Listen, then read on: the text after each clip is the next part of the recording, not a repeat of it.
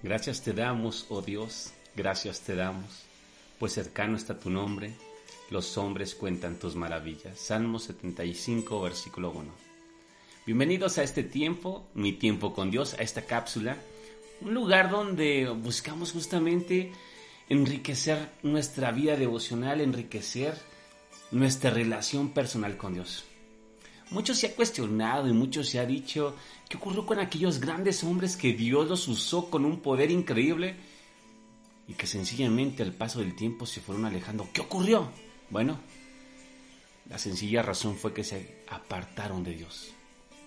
Dejaron que los demás afanes de la vida, dejaron que cualquier otra circunstancia ocupara el primer lugar de Dios.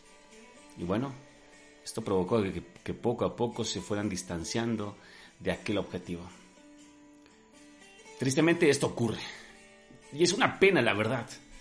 Porque el grande potencial sencillamente se desperdicia y a la larga esto produce dolor, produce tristeza, produce frustración. Y no he conocido absolutamente a ninguna persona que haya dicho, cuando me alejé de Dios fue la mejor decisión de mi vida. No he conocido a nadie, al contrario, todas las decisiones que se toman lejos de Él. Son decisiones que traen consecuencias dolorosas no solamente para la persona, sino para aquellos que se encuentran alrededor de la persona. Así que el día de hoy estaremos colocando o poniendo en práctica lo que veíamos la semana pasada. La semana pasada abordábamos justamente una forma de hacer un devocional. Esto es escribiendo cuatro áreas esenciales basados en la palabra de Dios en 2 de Timoteo capítulo 3 versículo 16 y 17 donde él me dice que toda escritura es inspirada por Dios y útil para enseñar, para redarguir, para corregir, para instruir en justicia a fin de que el hombre de Dios sea perfecto, enteramente preparado para toda buena obra. Entonces abordábamos cuatro áreas esenciales enseñar, redarguir, corregir e instruir en justicia. ¿Qué es lo que voy a hacer en este momento? Bueno, voy a hacer un ejemplo muy muy práctico acerca de cómo es que se puede llevar un tiempo devocional. ¿Ok?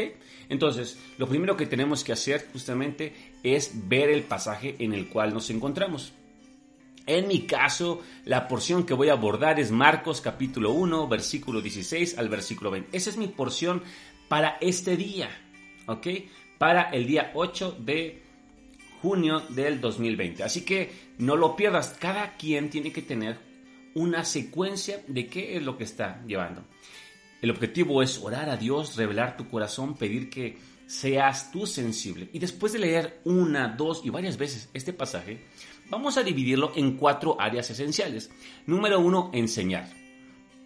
Cuando abordábamos enseñar, la pregunta que nos teníamos que hacer es, ¿cuál es el principio bíblico o el mandato que me enseña la palabra? Después de haber leído, leído bastante este pasaje, puedo sacar que la enseñanza, la enseñanza medular, era que los discípulos consideraron más importante seguir a Jesús que cualquier actividad que estaban realizando. Dejaron su seguridad económica, dejaron sus comodidades y su círculo de confort todo eso en el mismo instante en el que Él los llamó. Dios quiere que yo lo siga a Él por encima de todas mis actividades. Aunque implique algunos sacrificios, sé que tendrá cuidado de mí.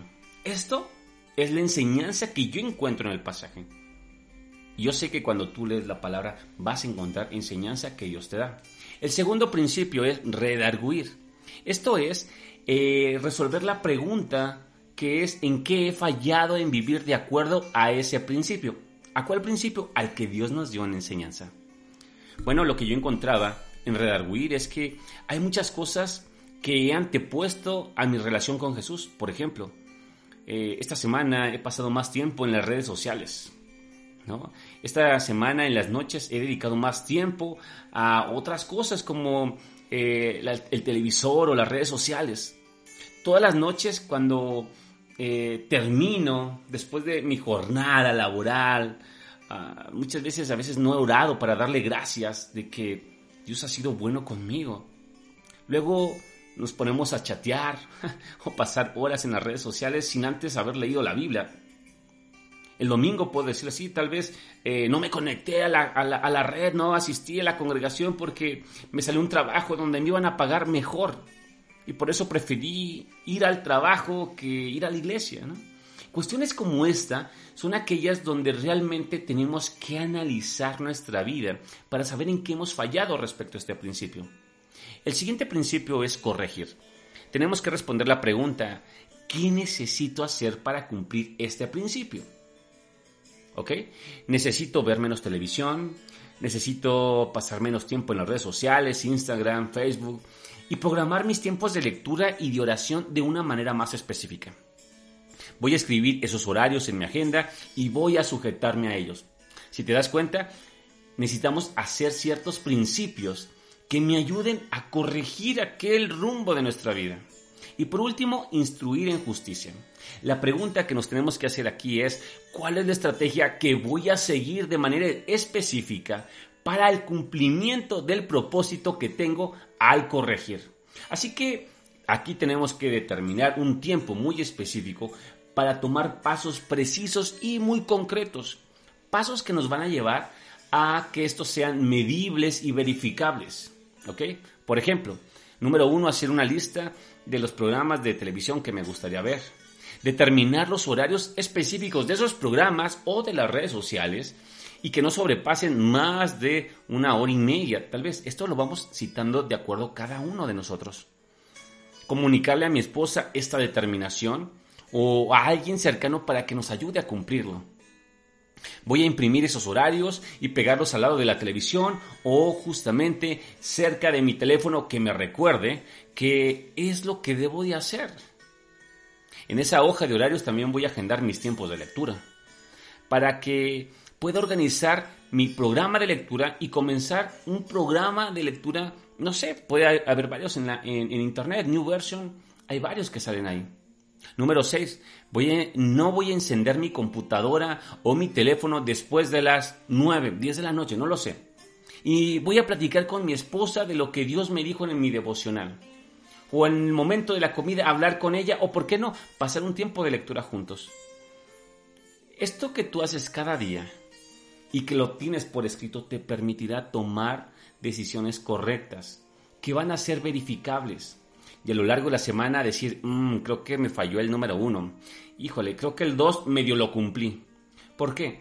Porque uno de los problemas que podemos cometer durante nuestro tiempo devocional es extraer la enseñanza de Dios, pero sencillamente no hacer nada. Esto es lo más peligroso. Santiago lo dice, es como aquel hombre que se mira al espejo y sencillamente se olvida de cómo era. Tremendo, ¿no crees? Esta parte de instruir en justicia es una estrategia. No solamente saber el principio, saber que estoy haciendo mal y saber que debo de hacer cosas para corregirlo, pero no hacer nada. Así que en este tiempo debe ser un tiempo en el cual Dios te va a dar estrategia para vivir el principio.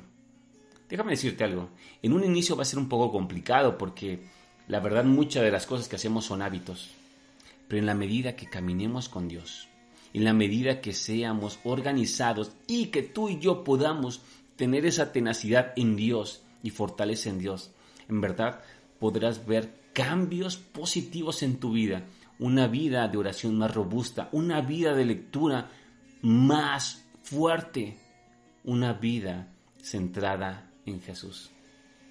El desafío es grande, pero la más grande bendición es poderle encontrar cara a cara y poder caminar con Él. Así que permíteme orar este tiempo, este tiempo por tu vida. Gracias Dios te damos porque podemos venir delante de ti, porque usted es bueno, porque usted nos ama, porque ¿a quién iremos si solamente usted tiene palabras de vida eterna? Permita que en este tiempo podamos fortalecernos en usted y realmente podamos tomar decisiones sabias. No solamente, no nos deje solamente quedarnos con el principio, y llenar nuestra cabeza de conocimiento. Bueno, la verdad es que hay muchas personas así. Eso es triste porque no hay ninguna estrategia a seguir. La verdadera evidencia de que alguien camine con Jesús no es que sepa el principio, sino que viva el principio. Y Padre, nosotros queremos vivir el principio cada día. Así que. Permítanos, permítanos ser valientes ser esforzados y caminar en este, en este nuevo desafío. Porque usted es bueno, porque usted es fiel, porque usted nos permitirá caminar tomados de su mano. En el nombre de Jesús oramos. Amén. Familia, como siempre, es una bendición compartir este tiempo contigo. No te lo pierdas, el día de mañana estaré hablando de una vez que terminases ese tiempo, ¿qué sigue? Muchos piensan que únicamente escribir y ya. Vamos a terminar ese tiempo con oración y también con la memorización, la memorización de la palabra. Si queremos realmente ser impactados con la palabra, tenemos que tatuarla en nuestro corazón y en nuestro entendimiento. Muy bien familia, te mando un gran abrazo y te espero el día de mañana en este tiempo. Saludos, Cristo sea exaltado siempre.